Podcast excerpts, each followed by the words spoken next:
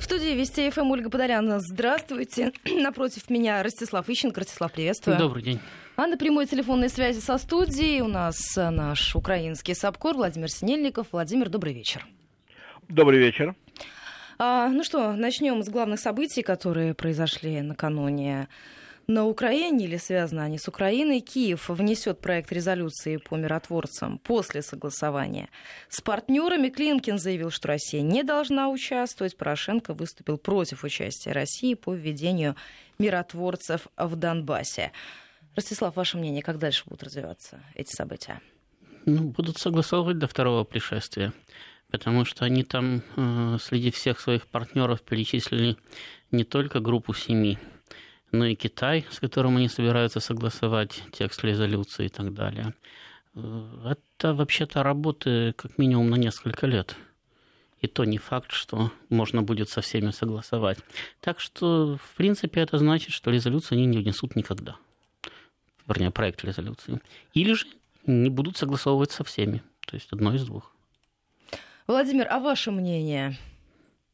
Э, я думаю, что в данном случае Украина традиционно просто не понимает, э, или точнее не отдает э, себе отчет в реалиях. Есть устав Организации Объединенных Наций, который четко определяет, когда и на каких условиях вводится миротворческий контингент в зону конфликта. И то, что предлагает сейчас Украина, оно просто вне рамок Организации Объединенных Наций. То есть Киев даже не понимая того, просит, чтобы ООН нарушила собственный устав и послала воинский контингент который будет не миротворческим, а фактически будет просто вооруженными силами, которые будут э, оплачивать Организация Объединенных Наций, но не будут находиться под командованием э, Киева, естественно, делать то, что нужно официальному Киеву. То есть он просто, ну это какая-то ну, вот обычные для Киева бредовые идеи, когда они выдвигают какие-то абсолютно нереальные инициативы, просто потому что им хочется. Вот не хочется человеку, э, чтобы ООН воевала э, в Донбассе на стороне Украины. И он пытается это протянуть, не понимая абсолютно нереальности всех этих претензий. Эм, дело в том, что для того, чтобы вести миротворческий контингент ООН, необходимо согласие двух сторон конфликта. Э, Порошенко для, поэтому, для того, чтобы разместить на условиях Порошенко, то есть на границе Украины с Россией, необходимо признать Россию Россию стороной конфликта, то есть официально объявить ей войну, и после этого уже э, договариваться о том, что ввести миротворческие войска, которые разделят российские и украинские войска. Ну, вы понимаете, что это абсолютный абсурд. Э, в любом, если же это внутренний конфликт, как это бывало во многих случаях, когда вводили войска Организации Объединенных Наций, то, то в этом случае должны э, дать согласие на введение контингента одна сторона конфликта, то есть Донецкая и Луганская республика, с другой стороны официальный Киев. То есть эти так или иначе если Киев захочет вводить миротворческий контингент, это придется согласовывать с Донецком и Луганском, а на это Киев не пойдет. То есть Порошенко и Вслед за ним, естественно, Климкин, который не может противоречить президенту, э, делают абсолютно абсурдные заявления, которые демонстрируют в очередной раз эту полную потерю чувства реальности со стороны официального Киева. Владимир... Да, простите, Владимир, я просто э, хочу вам сказать, что на самом деле это э, не надо объявлять России войну, потому что Э, в принципе, ДНР, ЛНР, э, если захотят, они могут дать согласие на размещение миротворцев на своей территории, хоть на российской границе, хоть даже в кабинете у Захарченко и Плотницкого. Ну, понимаете, что это нереальный вариант. Ну, понятно, я об этом говорю, что это нереально. И а. я, кстати, думаю, э, что на сей раз украинские власти очень хорошо понимают, что это нереальный вариант, поэтому, когда у Климкина спрашивают журналисты, скажите, пожалуйста, а когда же вы, наконец, внесете свой вариант резолюции, если вас российский не устраивает?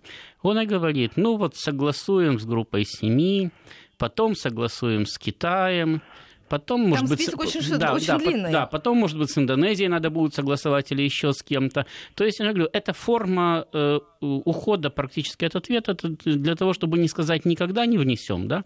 Но вот ну, будем принципе, согласовывать. Да. Вот они и согласовывают. Ну, не может же Климкин сказать сейчас журналистам, Украина не будет вносить резолюцию. Тогда украинские журналисты спросят, слушайте, ребята, а чего вы нам три с половиной года голову морочили, если у вас резолюции, это проекта даже нету, и вы его самое внести не можете. Ну вот она говорит, ну, нас большая такая сложная деятельность, да, мы сейчас со всеми договоримся, как они говорят, изолируем Россию, да. Да, а потом сначала общая позиция с Большой Семеркой, с ЕС, Китай тоже важен. Только потом мы пойдем с нашей да, резолюцией. А вот мы там, кстати, потом самое поговорим, я надеюсь, еще об их э, законе о языках, да, да в преподавании, да. да, в образовании, который уже гарантирует, что у них не будет общей позиции с ЕС. Потому что уже есть государства, которые не будут их поддерживать, а, соответственно, общей позиции съезд быть не может. Значит, резолюции быть не может. Давайте тогда к этой теме перейдем. Есть, кстати, уже ответ от того же самого Климкина. А, он сказал, мы работаем над тем, чтобы граждане Украины венгерского происхождения чувствовали себя максимально комфортно и в ЕС. И на Украине больше языков, больше возможностей конструктив в диалоге позволит снять недоразумение. Это испуг со стороны Климкина на э, позицию Венгрии, которая посоветовала Украине забыть о дальнейшей интеграции в ЕС из-за закона о языке. Ну, понимаете, Климкину-то что-то говорить надо, значит, как-то знаете, объяснять, э, ну, если не венграм и не мировому сообществу, хотя бы для внутреннего употребления какую-то версию надо выдвигать, э, почему, собственно, Украина Э, из-за такой чепухи, вроде бы как, ссорится со своими ближайшими партнерами, с теми государствами, которые уже единственные, кто ее там поддерживал-то, по большому счету.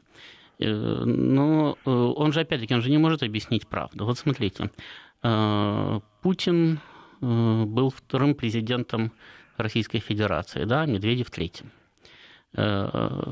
Кучма был вторым президентом Украины, а Ющенко третьим. Вы когда-нибудь слышали, чтобы Путин говорил, мы создали Россию, теперь будем создавать русских? Или чтобы при Медведеве значит, во всех городах и весях и на всех магистралях висели бы транспаранты «Думай по-русски». Значит, а Кучма говорил, мы создали Украину, будем создавать украинцев. Да? И при Ющенко транспаранты «Думай по-украински» висели по, по всей территории Украины. Почему это происходило? Потому что, по большому счету, даже сказать, украинские руководители и даже такие, в общем-то, националистически настроенные, как Ющенко, отдавали себе отчет в том, что по большому счету украинской нации как таковой у них не существует. Потому что даже когда там говорят, что ну вот э, в Галиции живут украинцы, но побойтесь Бога, они-то уже привыкают называть себя украинцами, хоть, в общем-то, идентифицировали себя как галичан. Но ведь даже у них, да, если ты спросишь, скажи, пожалуйста, а почему ты дружишь, дружишь с этим мерзавцем? Вам ответят, так мы обои с Тернопилля. А почему ты с этим хорошим человеком не дружишь? Он же ваш галичанин. Так він с Франківська. То есть, по большому счету, у них там племенному распределению набойков, лемков, гуцулов э, пришло на смену территориальное разделение, но даже в рамках Галиции они еще не ощущают себя даже единой нацией галичан. Я уже не буду говорить о единой нации украинцев. Значит, те, кто живет восточнее, для них вообще схидняки, которые немножко не такие, или даже немножко не такие, их еще надо украинизировать. Э, с той же самой западноукраинской Волынской областью они всю жизнь на ножах Значит, Закарпатье тоже не воспринимает галичан как своих, а галичане их не воспринимают. Закарпатцы готовы хоть в Россию, хоть в Венгрию вступать, но э, в одном государстве с галичанами им дискомфортно. То есть, даже в рамках Западной Украины у них нет единой политической нации. Значит, и они ее пытаются искусственно создать. Но, понимаете, э, время, так сказать, национального формирования вот такого уже прошло. Когда-то э, при Иване Третьем было сказать, создано русское государство, и тогда из разных сказать, княжеств да, э, образовывалась русская политическая нация. Значит, сейчас уже этим, кстати, искусственно заниматься для Украины поздно. Это все равно, что вот есть люди, да, которые при опросе опросах, э, не при опросах, а при переписи населения идентифицируют себя как нация этого великого макаронного монстра. Вот представьте себе, что они пришли к власти на Украине и говорят, что теперь страна называется Макарония, язык макаронский, значит, и кто, ну, самое, кто по-макаронски не говорит и макаронию не поддерживает, тех надо расстрелять или в лагеря пересажать. Вот примерно эта позиция кстати, украинских националистов. Она абсолютно тупиковая, но они у власти. И э, более того, власть опирается на их вооруженные отряды и по-другому удерживаться не может. Поэтому, прекрасно понимая, что они вступают э, э, в жесткий клинч с, с восточноевропейскими соседями, которые реально могут блокировать все их инициативы и в НАТО, и в ЕС, и которые будут это делать. Значит, э, власть в лице Порошенко достаточно слаба для того, чтобы из двух зол выбирать большее. Потому что если они выступят против э, своих собственных националистов и скажут, нет, такой закон не нужен, те сразу же заверещат, что как же это так, мы же должны самое, создавать украинскую нацию, язык это нация, без языка не существует государство.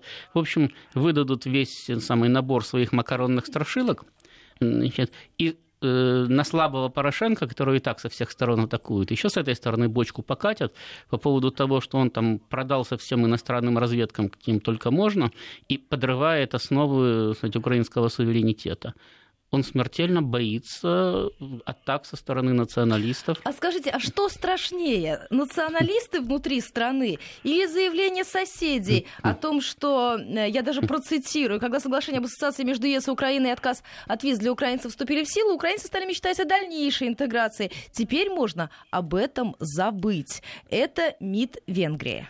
Э, для Украины как остатков государства, безусловно, страшнее недовольство соседей. А для Порошенко, как для физического лица, безусловно, страшнее недовольство националистов. Поэтому он этот закон и подписал.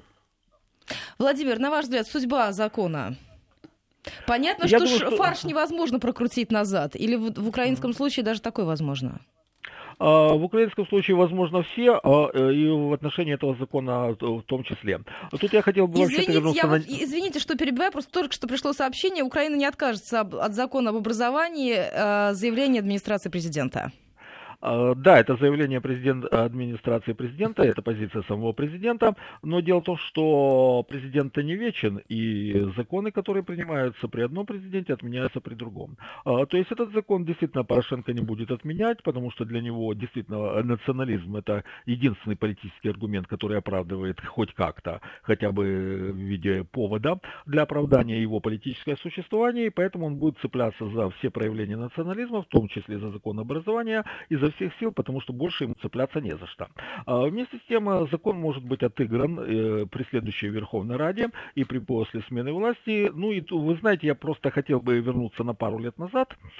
Э, в, э, даже не на пару, а на три года назад, э, в осень 2014 года, когда были проведены досрочные выборы и когда формировалась новая Верховная Рада. Так вот, этот факт зафиксирован даже в Википедии. Нынешняя Верховная Рада просто нелегитимна, и все те решения, все те законы, которые она принимала, просто нелегитимна. А нелегитимна она потому, что была нарушена процедура принятия присяги депутатами, а депутаты вступают в свои полномочия только после принятия присяги, и, соответственно, нарушение присяги приводит к тому, что депутаты так и не вступили в свои полномочия.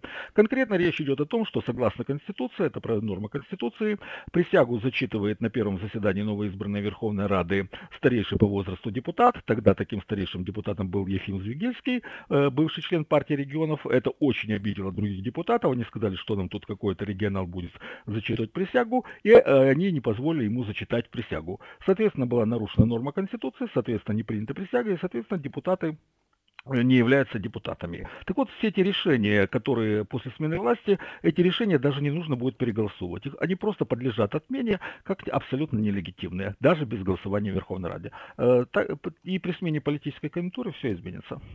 Владимир, не могу не спросить, вот мы сейчас говорим о реакциях на таких высоких уровнях, а людей вообще, рядовых украинцев, эта тема заботит? А, в принципе, да, потому что на Украине подавляющее большинство населения говорит на русском языке. Если брать большие города, то это 90% и даже более населения, за исключением Западной Украины, говорит на русском языке. И, естественно, то, что принудительная украинизация проводится, затрагивает интересы огромнейшего количества людей, десятков миллионов, и эта проблема очень острая. Ну и не случайно, если бы она не была такой острой, она бы не поднималась в течение э, стольких десятилетий уже существования Украины. То есть сколько есть Украина, столько стоит вопрос вопрос украинизации, а если и мы имеем уже больше 25 лет государственной независимости и политики принудительной украинизации, и это не дает никакого результата, это значит, что есть огромнейшее пассивное сопротивление населения принудительной украинизации, и это является одной из э, огромнейших проблем для нынешней власти. Знаете, Ольга, вот формально, когда Владимир говорит о нелегитимности там, Рады и так далее, он абсолютно прав, там вообще вся власть нелегитимна с точки зрения украинской конституции. Но вот э, когда он испытывает оптимизм по поводу того, что на этом основании можно будет отменить э, все их решения. Которые они за это время принимали? Да, значит, вот здесь вот есть большая проблема, потому что я хочу напомнить, что на Украине это не первый случай существования абсолютно нелегитимной власти. Согласен. Ющенко в 2005 году пришел к власти в результате нелегитимного третьего тура и таким образом был нелегитимным президентом. Потом э, этот нелегитимный президент нелегитимно э, распустил парламент, и, соответственно, следующий парламент был нелегитимный, а нелегитимный парламент и нелегитимный Более президент того, назначили назначили нелегитимное правительство. То есть, по сути дела, вся власть на Украине до следующего избрания Януковича была нелегитимной. Это не, по, не помешало ей принимать кучу решений, которые потом никто не отменил. Значит, с моей точки зрения, э, решения этой власти да, не будут в дальнейшем отменены не потому, что она там легитимна или нелегитимна, а потому что Украина вошла в тот период, когда еще существовать как остатки государства, она может только при националистической власти, причем эта власть должна будет становиться с течением времени все более и более радикально националистической. Во всех остальных вариантах она существовать не может, потому что не будет ответа на два вопроса. Зачем и за чей счет? Значит, вот сейчас это государство, на эти два вопроса ответить можно. На этот вопрос отвечают только националисты. Зачем? Они говорят, ну как же? Есть же нация, значит, для нее значит, необходимо государство, а когда спрашивают, за чей счет, они говорят, ну ради нации можно всем пожертвовать. Вот они на эти два вопроса ответ дают, Значит, и поэтому... И часть аудитории этот ответ удовлетворяет. Да, да и поэтому... Э, Укра... А население разбегается в разные да, стороны. Да, и поэтому до тех пор, пока население не разбежится и не вымрет, на Украине, возможно, только все более и более радикализирующаяся националистическая власть, она, естественно, эти законы отменять не будет, она их будет только ужесточать. По поводу разбежиться, Владимир, не могу не спросить. На украинском телевидении вдруг заговорили о возможном распаде Украины на маленькие диктатуры. Об этом Ростислав в этой студии говорил неоднократно. А вот о том, что на Украине грядет новая петлюровщина с бунтами региональных элит и диктатурой на местах. Конечно, может быть, я что-то э, упустила, но мне кажется, что такого прогноза в эфире украинских телеканалов не было. А, вы правы, раньше об этом действительно не говорили, но сейчас начали говорить об угрозе распада Украины, потому что это все становится все более актуальным. Ну и просто дошло до такого состояния, когда уже шило, что называется, шило в мешке не утаишь. То есть уже процессы становятся настолько очевидными, э, потери управления из центра отдельными регионами и сепаратизм отдельных регионов, причем не Донецка и Луганска, а именно западных регионов, э, что уже э, политики и эксперты всерьез говорят о том, что более чем реально угроза угроза распада Украины, причем в очень близкой исторической перспективе, буквально в течение нескольких лет, и что все то, что э, тот кризис, который имеет сейчас место на Украине, в принципе не имеет для официального Киева позитивного исхода. Это так называемый, в шахматах есть такой термин цухцванг, когда любой дальнейший ход только ухудшает ситуацию. Так вот сейчас для Киева наступило вот такое состояние цухцванга. А, и, э, и вы знаете, тут есть один такой очень интересный момент, как не парадокс парадоксально, но оказывается сепаратизм э, западных регионов ослабляет украинский национализм.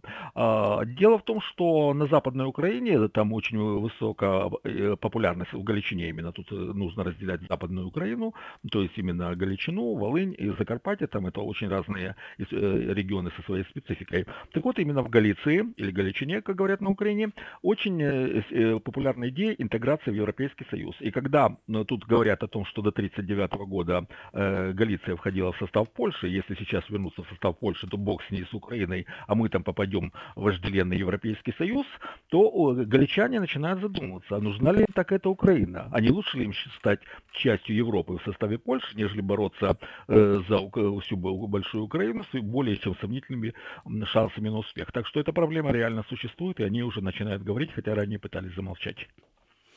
Боюсь, что, э, учитывая за последние э, три с половиной года Европейский Союз очень хорошо познакомился с Украиной в целом и с Галицией в частности, э, если Галиция реально войдет в состав Польши, то Польше придется выйти из состава Европейского Союза, потому что очень сильно сомневаюсь, что там значит, будут рады притоку нескольких миллионов новых поляков подобного рода. Вот. Но да, действительно, проблема западного украинского сепаратизма существует, причем она существует Э, то есть она возникла не, не вчера. Да, не вчера, и она возникла даже не по причине там, какого-то там противостояния там, власти Януковича или вообще там э, Восточным регионам. Еще в, где-то в 12 по-моему, или в 11 году на тот момент главный украинский фашист Тигнебок, которого сейчас потеснили, так сказать, с пьедестала немножко, Э, говорил, что, возможно, ситуация сложится таким образом, э, что мы не сможем построить украинскую Украину на всей территории Украины. Тогда нам надо будет отделиться Галичиной – и строить украинскую Украину в Галиции. То есть уже тогда такие мысли у них возникали, потому что более или менее адекватные люди, даже если они националисты или нацисты, они понимают, что не все возможно из того, что хочется. Мы продолжим через несколько минут. 18.34 в Москве. Мы возвращаемся в программу. Ростислав Ищенко в студии на прямой телефонной связи из Киева наш САПКОР а, Владимир Синельников. И еще одна тема. Сегодня Петр Порошенко празднует день рождения. Его семья поздравила его, можно сказать, экстренным выпуском новостей. У нас даже есть возможность прослушать этот фрагмент. В эфире экстренный выпуск новин. Витаю. В эфире экстренный выпуск новостей. Он вошел в историю Украины как президент, который распахнул двери в страны Евросоюза. Он стал первым главой государства, который объединил весь цивилизованный мир вокруг защиты Украины. Он начал реформы, на которые не осмеливался ни один политик за все годы независимости. Служить своей стране, быть верным идеалам революции достоинства и верить в европейское будущее своей страны страны. Вот так коротко можно охарактеризовать жизнь Петра Порошенко. Владимир, ну вот по тем э, постам в интернете, которые я читала, украинский, украинский сегмент интернета жестко высмеял э, вот это вот поздравление Марины Порошенко. Да, это так. Вот если мы сравним э, день рождения Порошенко в этом году и день рождения Порошенко в прошлом году, то мы увидим абсолютно различную реакцию интернета. Э, то есть э, резко изменилось и в худшую сторону отношение граждан Украины к Порошенко. И самое главное, это то, что ушел страх. То есть если раньше, год назад, мы могли констатировать, что люди просто боятся высказывать свое мнение, в том числе в интернете, то сейчас этот страх уже прошел, и Порошенко высмеивают, и в адрес раздаются оскорбительные высказывания, там вплоть до намеков намеков на многие личные неприятные качества его, которые ему, э, как считают пользователи интернета, присущи. И я думаю, что это мнение абсолютно обоснованное. А, вот. И мы видим, что это отражает отношение общества к Порошенко, которое Порошенко уже просто не приемлет. А, буквально несколько дней назад был последний соцопрос опубликован. Так вот, 74% граждан Украины винят власть в катастрофическом положении страны, то есть э, тезис о том, что все виновата Россия, ее агрессивная война против Украины уже не работает. Э, люди э, говорят о том, что они власть, э, ну, власть нужно менять, говорят о том, что все очень обозлены, и единственное сейчас чувство основной массы населения к власти – это ненависть. То есть прежний страх сменила ненависть, и то, что сейчас происходит в интернете, мы наблюдаем реакцию людей, которые наконец-то уже не боятся высказывать свои мысли. Это говорит, во-первых, о том, что Порошенко теряет власть, во-вторых, о том, что он уже не может терроризировать страну так, как это было хотя бы год назад или хотя бы даже в начале этого года. Ростислав, а зачем нужно было публиковать это видео? На ваш взгляд, это просто такая личная инициатива супруги президента или это пиарщики подсказали? Браун тоже Гитлера любила, так что что-то хорошо о нем отзывалась. Да и вообще у него тоже друзья были. Что-то какая, собственно, разница? Это э, личная инициатива супруги президента или это пиарщики подсказали? Э, в любом случае, чтобы вам не, подсказ... не подсказывали пиарщики, для решения вы принимаете лично. А, э, ну, знаете, даже если бы к Порошенко страна относилась бы по-другому, даже если бы его бы в целом поддерживали, то подобного рода пафосное поздравление говорит об откровенной глупости человека, который его запускал в эфир. Ну, э, я лично не слышал, да, до сих пор э, чтобы семья любого государственного деятеля значит, таким образом отмечала его день рождения. Но я понимаю, там всем, естественно, во время празднования говорят какие-то хорошие слова и превозносят существующее достоинство, возможно, даже э, гипертрофировано. Да? Ну, так принято. Значит, но это происходит за семейным столом или с друзьями, но никак не на всю страну и не по радио, значит, с придыханием рассказывать, какой великий человек государством управляет. Тем более, что я всегда говорю, что люди-то делают выводы не исходя из подобного рода там, передач, не исходя из того, что им э, рассказывают, а исходя из того, что они видят и чувствуют. И извините, если у вас жизнь ухудшается катастрофически, и если этого президента по всем кстати, опросам уже не то чтобы не любят, а ненавидит большая часть населения, причем подчеркиваю, то, что его ненавидят там олигархи и э, политики, которые с ним конкурируют за власть и имущество, это понятно, они все друг друга ненавидят. Но когда его ненавидит уже население, то что-то там по радио не рассказывая о том, как он открыл Украине двери в Евросоюз, сейчас как раз закрывает при помощи закона, который мы только что обсуждали, там, э, как какие там безвизовые режимы и все остальное, ну, это ведь не улучшит ситуацию, наоборот. У человека возникает реакция отторжения, когда э, он слышит подобную теорию, которая резко расходится с э, существующей практикой. А так, конечно, Марине Порошенко э, никто не мешает любить Петра Порошенко, и детям его никто не мешает. Вообще даже хорошо, что семья прочная, у них внутрисемейные отношения хорошие. Если бы они занимались бы кондитерским бизнесом, а больше ничем, вообще бы все прекрасно было. И этот ролик можно было крутить на любой кондитерской фабрике, правда? Да, пожалуйста. Это было бы весьма уместно. А, кстати, я вот смотрю заявление, если вернуться на шаг назад к закону об образовании, в радио уже назвали шантажом заявление МИДа Венгрии о европейском будущем Украины. Ну, они это могут называть как угодно, да, но дело в том, что Венгрия, как и любое другое государство, да, как, кстати, Украина, которая всегда говорит, что э, мы не преступления совершаем, мы государственные интересы отстаиваем. Так вот, Венгрия тоже имеет право отстаивать свои государственные интересы. И в данном случае, насколько я понимаю, она Украину не шантажирует, она просто предупреждает – она сообщает, кстати, в Киеве об этом прекрасно знают, нет? она сообщает о том, что там живут венгры, что Венгрия защищает интересы национального меньшинства, которое, кстати, при полном непротивлении злу насилием со стороны Украины давным-давно обеспечено венгерскими паспортами является гражданами Венгрии. То есть она защищает права своих граждан, кроме ну, всего ну, смотрите, прочего. А, глава Комитета Верховной Рады по вопросам свободы слова и информационной политики Виктория Сюмар, если я правильно ставлю ударение, она пишет в Фейсбуке, на самом деле Виктор Орбан, премьер-министр Венгрии, националист, который хочет, чтобы территории на западе Украины были значительно более венгерскими, чем украинскими. Это плохой, плохой подход, недейственный, шантаж называется. Ну, видите, украинские националисты говорили всегда, что национализм это очень хорошо. Чего же не переживают по поводу венгерского национализма? Это, во-первых. А во-вторых, по поводу всех этих, кстати, э, украинских заявлений, ну, это в пользу бедных. Еще раз говорю, Венгрия имеет право защищать свои интересы при помощи тех, кстати, механизмов, которые э, ей доступны. И это же не Венгрия обращается к Украине с просьбой продвигать ее интересы там, в ЕС или в НАТО.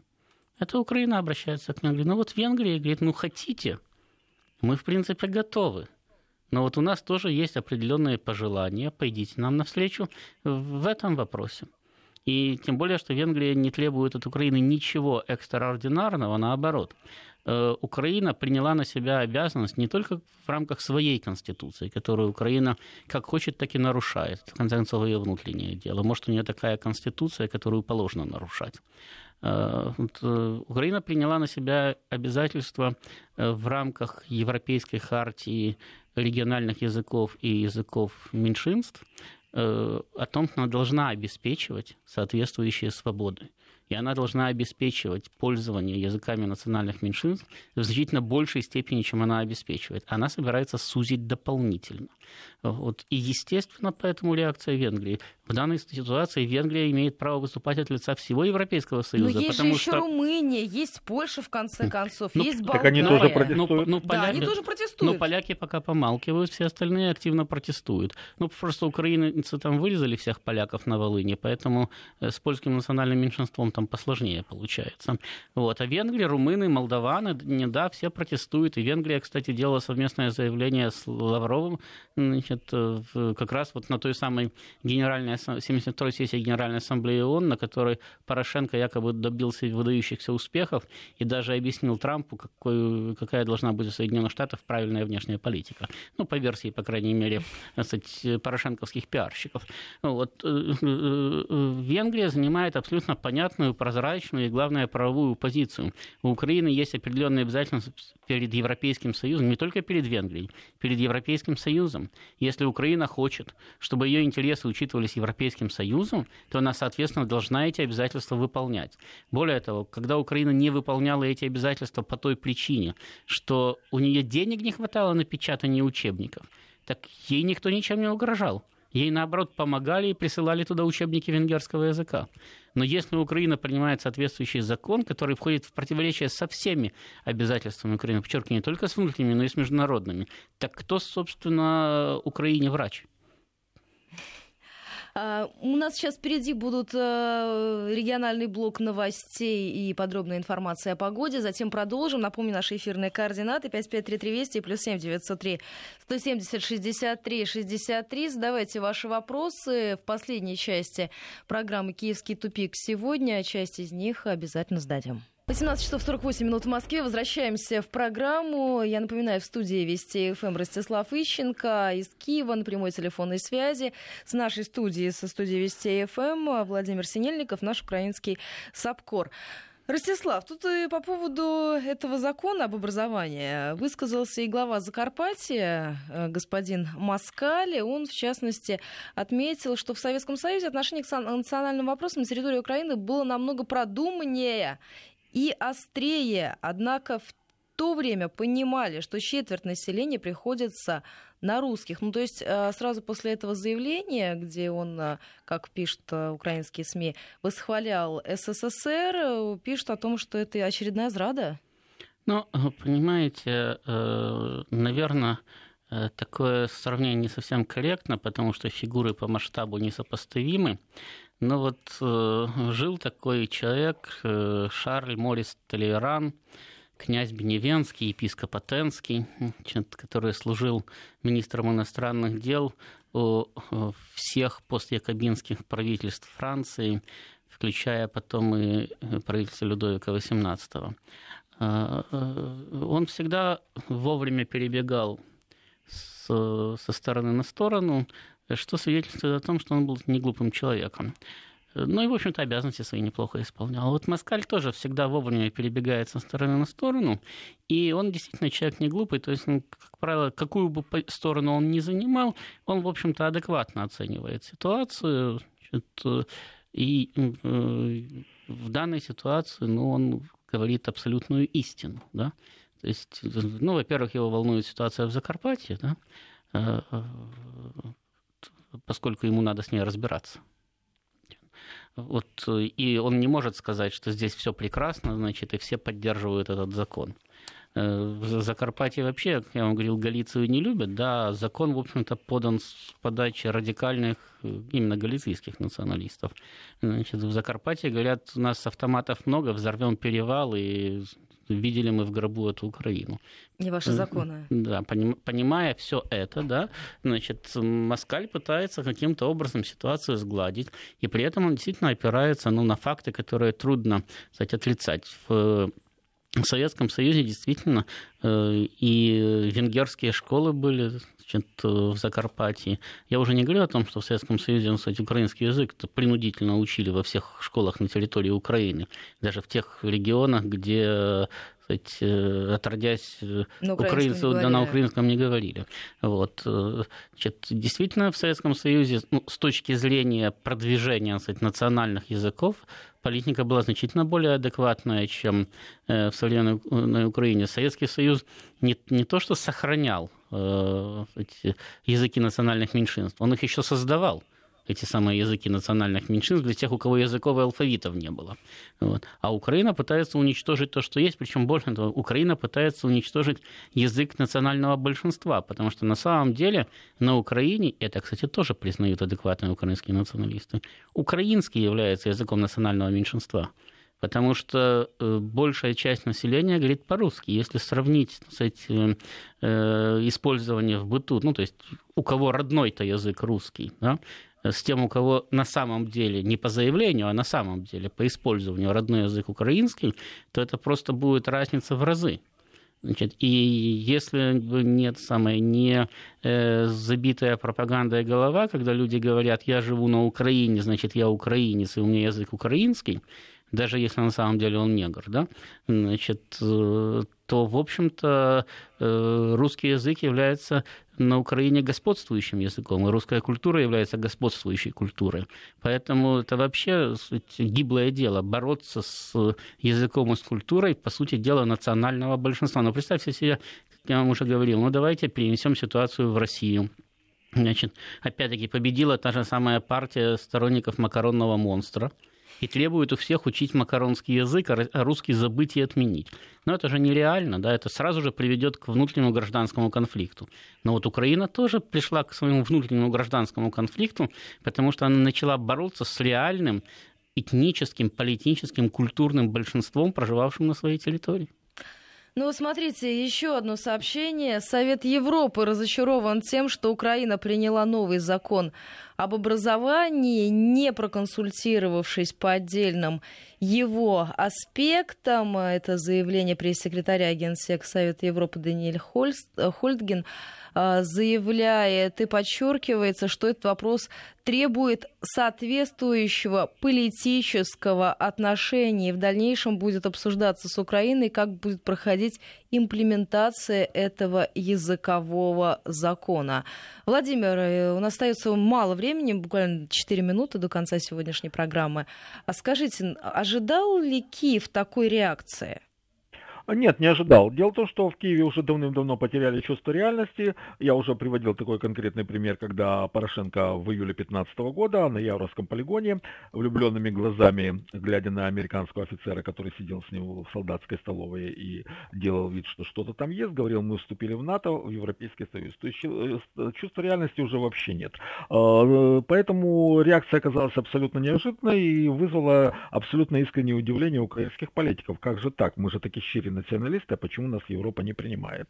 Э, вы знаете, такая ситуация потери чувства реальности в правящих классах накануне, э, накануне больших э, переворотов, больших революций, она очень характерна. И есть такой классический пример из французской истории, когда Мария Антуанетта, когда ей говорили, что власть безумно тратит деньги, народ нищает, и там нарастает ненависть, и что у народа нет денег на то, чтобы есть, у народа нет уже даже хлеба, Мария Антуанетта произнесла абсолютно искренне фразу, ну пусть они тогда едят пирожные. То есть чувство э, реальности потеряно полностью, люди не понимают, что происходит в стране, не дают себе отчет, как к ним относятся за границей, не отдают себе отчет о том, как к ним относятся собственные, собственные граждане. И это говорит о том, что власть э, ведет страну в пропасть, даже и даже этого не видит. Э, так что ожидать от этих людей какой-то адекватной реакции и каких-то рациональных действий просто не приходится по определению. Понимаете, Ольга, они просто э, не понимают, что есть желание, да, и есть возможности. Они считают, что вот если... И желания не всегда совпадают с ними. Мы совершенно помним про... пример да, про козу да, очень хорошо. Да, совершенно правильно. И они считают, что вот если они себя объявили там европейцами, а еще и самое главное русофобами, то э, Европа, Соединенные Штаты, ну и, как они говорят, весь цивилизованный мир должны поддерживать э, любой украинский бред. А бредить они начали не сейчас и не с этим законом. Я вам хочу напомнить, что не на полном серьезе обсуждали, э, заявляли и даже готовили э, интернирование там в концлагерях миллионов людей в Донбассе.